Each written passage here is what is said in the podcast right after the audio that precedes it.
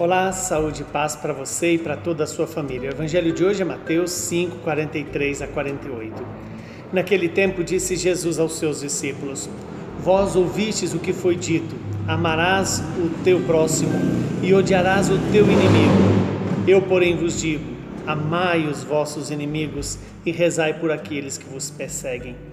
Assim vos tornareis filhos do vosso Pai que está nos céus porque ele faz nascer o sol sobre os maus e sobre os bons, e faz cair a chuva sobre os justos e os injustos.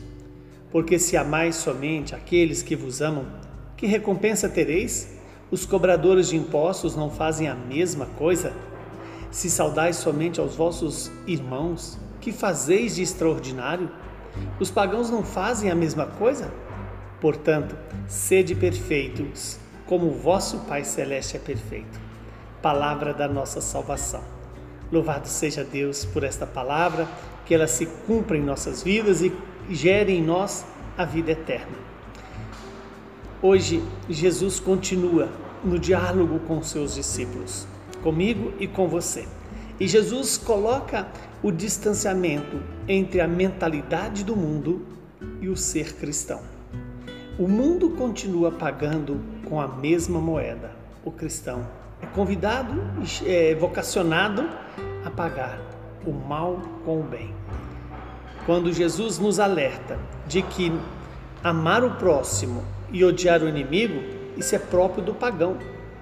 Do cristão é próprio amar o inimigo e rezar por aquele que nos persegue.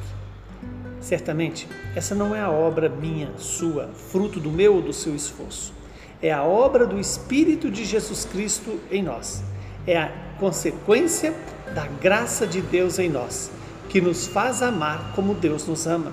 E o próprio Jesus nos disse: se fizermos as coisas rotineiras que os pagãos fazem, isso não nos faz filhos de Deus. O que nos faz filhos de Deus é exatamente fazer o que o mundo não faz amar o inimigo, rezar por aqueles que nos perseguem, saudar não só os irmãos, mas a todos e fazer o bem a todos aqueles que porventura nos faça o mal.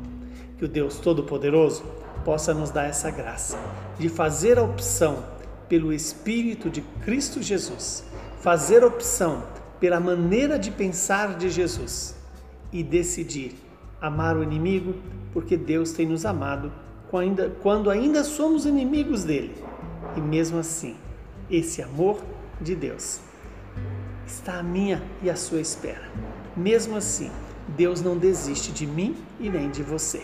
Que o Deus Todo-Poderoso nos abençoe, Ele que é Pai, Filho e Espírito Santo. Que o Sagrado Coração de Jesus nos faça semelhante a Ele.